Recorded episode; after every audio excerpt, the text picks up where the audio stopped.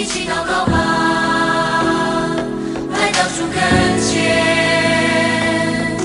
举起跪拜，他是怜悯的主，我们向着天，举起双手。弟兄姐妹早安，各位好朋友大家好，我们要来读以赛亚书的四十五章。今天我要来为大家读的是第一到八节。我耶和华所高的古列，我穿服他的右手，使列国降服在他面前。我也要放松列王的腰带，使城门在他面前敞开，不得关闭。我对他如此说：我必在你前面行，修平崎岖之地。我必打破铜门，砍断铁栓。我要将暗中的宝物和隐秘的财宝赐给你，使你知道提名招你的就是我耶和华以色列的神。我因仆人雅各我所拣选以色列的缘故，我就提名招你。你虽不认识我，我也加给你名号。我是耶和华，在我以外并没有别神，除了我以外再没有神。你虽不认识我，我必给你束腰。从日出之地到日落之处，使人都知道，除了我以外没有别神。我是耶和华，在我以外并没有别神。我造光，又造暗；我施平安，又降灾祸。造造作这一切的是我耶和华。诸天呐、自上而低，穹苍降下公义，地面开裂，产出救恩，使公义一同发生。这都是我耶和华所造的。今天一天一章真理亮光，跟我们分分享的是许延正长老。好，谢谢明山啊。这个我们今天进入到以赛亚书四十五章哈。那我想在过去这一个月，我们读以赛亚书的过程中，大家已经非常能够理解，呃，神的百姓他们陷入呃被掳的困境，他们被掳到外邦是因为罪的缘故，而最严重的问题并不是他们道德败坏的表象，而是他们选择离弃了他们原本应该全然委身、全然信靠的神。那他们拒绝神的应许，他们选择自己的方式。我们可以从以色列百姓的选择中，好像有的时候看见始祖亚当夏娃的影子，好像不要跟随上帝话语的指示和引导，要选择自己来向神，自己来做神，我来决定什么是善，什么是恶。好，虽然如此啊，在前面的经文里，上帝也预告了他的百姓将要得到赦免和拯救。那被掳的日期将要结束了，他们的灵性也要得到救赎。那么，神到底要怎么样来完成呃对他的百姓的应许呢？呃，我想这个部分在以赛亚书里面呃有两个路线。好，第一个就是在政治上，神要掌管整个国际局势的环境，来为以色列渔民的被掳归回能够来预备道路。而在今天我们所要读的经文里，我们就会看见上帝要兴起这个古列王朝。好，那和合本有一些比较旧的版本，可能翻译成呃塞鲁士。哈，那大家可能可以呃稍微理解一下，就是后来讲的这个古列王朝。哈，那来为以色列民来预备这个被掳归回的道路。当然，在之后的经文，我们也会看到，在他们属灵的光景，在他们的灵性上，神要使用他所拣选的仆人来恢复他的百姓。好。那今天呃，我们读的四十五章，好，就是讲到神要怎么样使用古列这个王朝。好，那古列王朝在犹太人被掳归回的这个历史里，它扮演很重要的角色。好，那它是波斯帝国的一个部分。好，那在公元前六世纪左右，他们就呃进攻了这个巴比伦。好，那他们也打败了巴比伦的帝国。好，那当这个呃波斯帝国兴起之后。他们对犹太人，呃，相对采取了一个更呃友善宽容的态度，好，呃，并且他们使这个被掳的犹太人能够得到呃释放，能够返回他们故乡的一个呃一个机会，好，所以呃，在这个犹太人被掳归回的历史中，呃，这个古列王朝是有很重要的意义，并且它允许犹太人恢复他们的宗教文化，呃，种种的呃生活的这个方式，好。那但是今天的一经文啊，刚才明山为我们读的，一开始提到古列王朝的兴起，他一开始就提到说啊，这个世上所有的权柄都是出于神。我想这个概念大家并不陌生。好，那在今天的经文里面，神非常巨细靡遗的描述这个古列王朝所展现出来的征服的能力，是上帝所赐下的。在他攻占列国的过程中，是神扶着他的右手，哎。是神让列国降服在他的面前呢，是神为他打开了每一扇这个紧闭的城门呢，是神在他攻占列国的道路上让他势如破竹诶，是神把万国的财宝赐给他耶，这些或许我们都还可以接受吧。好，那甚至在第三节的时候特别提到一个，我们听起来好像神啊，拜托太亲切了吧。神说他提名呼召古列，这些话好像都是神对他自己所爱的百姓才会才会才会用这种词这样讲的哈。甚至这个古列王朝根本不认识神呢。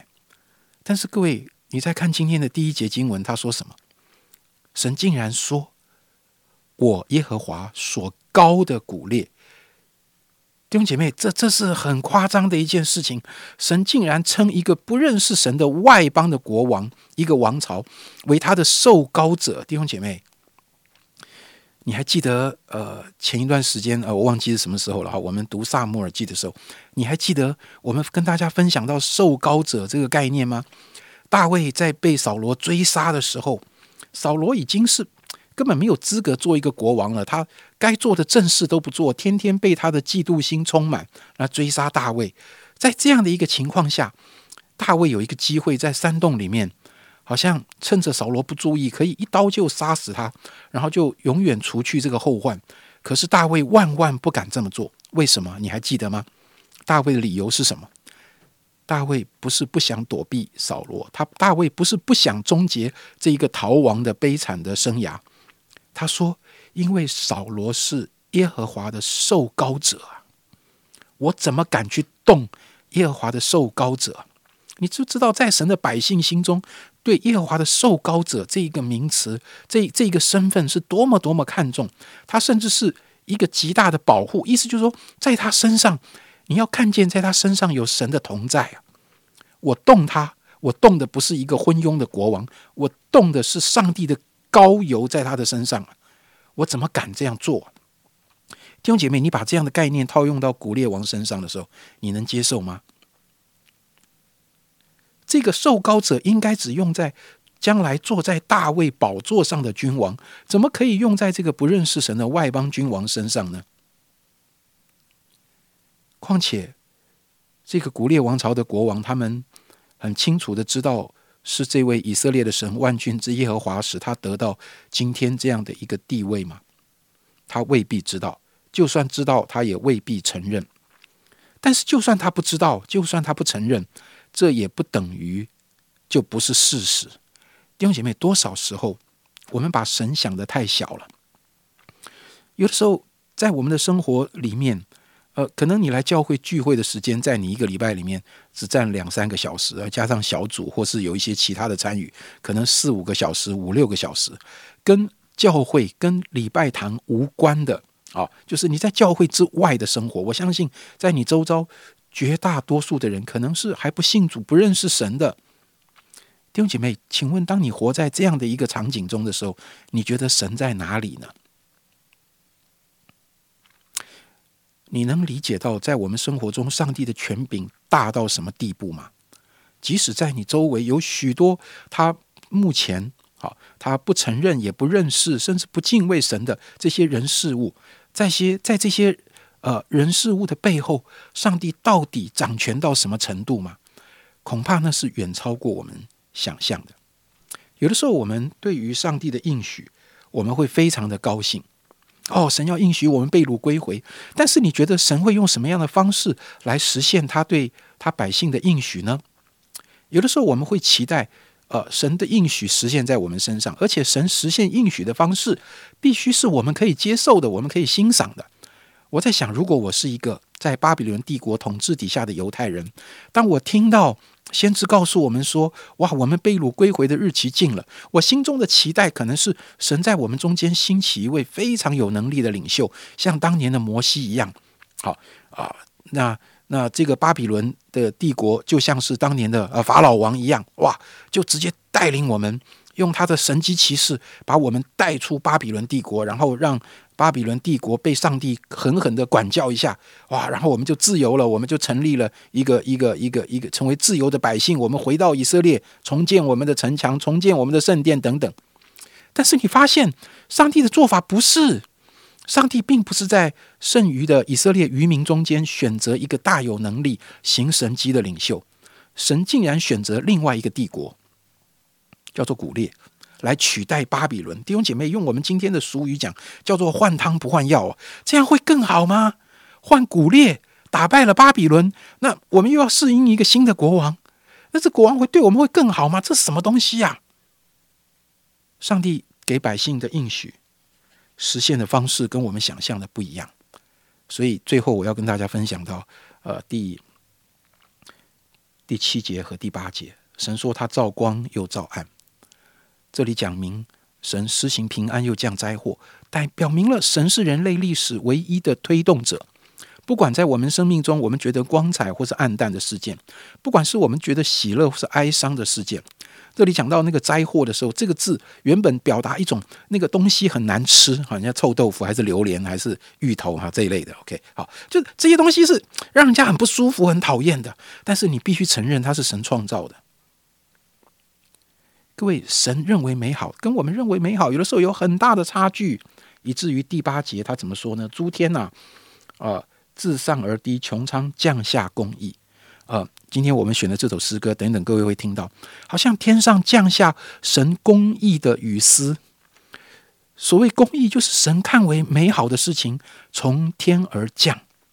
公义就是神看为好的，那我们不一定看为好。这些事情从天而降，神说：“土地呀，开裂吧。”好像是我们的心打开吧，你的心打开，你的头脑、你的思想打开，让自己能够接受神公义的雨丝。如果你能够接受神的公义，而不是自以为意，那么带来的结果就会是救恩的彰显。如同第八节所说的，那个救恩的彰显出来，让我们看见，在这一块接受神公义的土地上，也会产出美好的公义。亲爱的弟兄姐妹，今天是下雨天，你知道吗？请你现在不要看窗户外面是不是下雨，我说的不是天气，我说的是今天是神从天上降下公义雨丝的日子。关键是你我愿不愿意能够在我们生活的周遭辨识出上帝的公义是什么？或许你正在古列王朝的统治底下，或许在你周围你有觉你觉得谁很像扮演这个这个古列的角色，但是背后他的背后有上帝公义的雨丝。你是否愿意打开你的心来接受上帝奇妙的作为呢？谢谢严正长老今天早上的分享。好，我想他已经跟我们分享了很好的信息。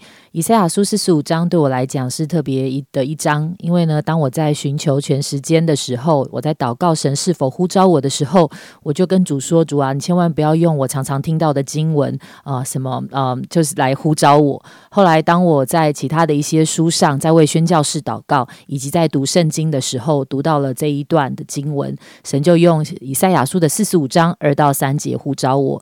让我知道他是提名招我的。今天愿神也来向你的心说话。亲爱的主，谢谢你，因为你是那位何等奇妙的神，你是那位掌管历史的主。好像当我们来到你面前的时候，主耶稣，我们也许在面对现在的环境，有许多是我们所不明白的，或是有一些的权柄，有一些的事件，主要我们觉得那个是我们所不理解的。但是我们仍深深的相信你在掌权，而我们的心仰望跟渴慕你自己的公义。渴望你自己的救恩在我们的生命生活当中来发生，主要我们就要再一次的经历跟更深的认识你。谢谢爱我们的主，祷告奉主耶稣基督宝贵的名求，阿门。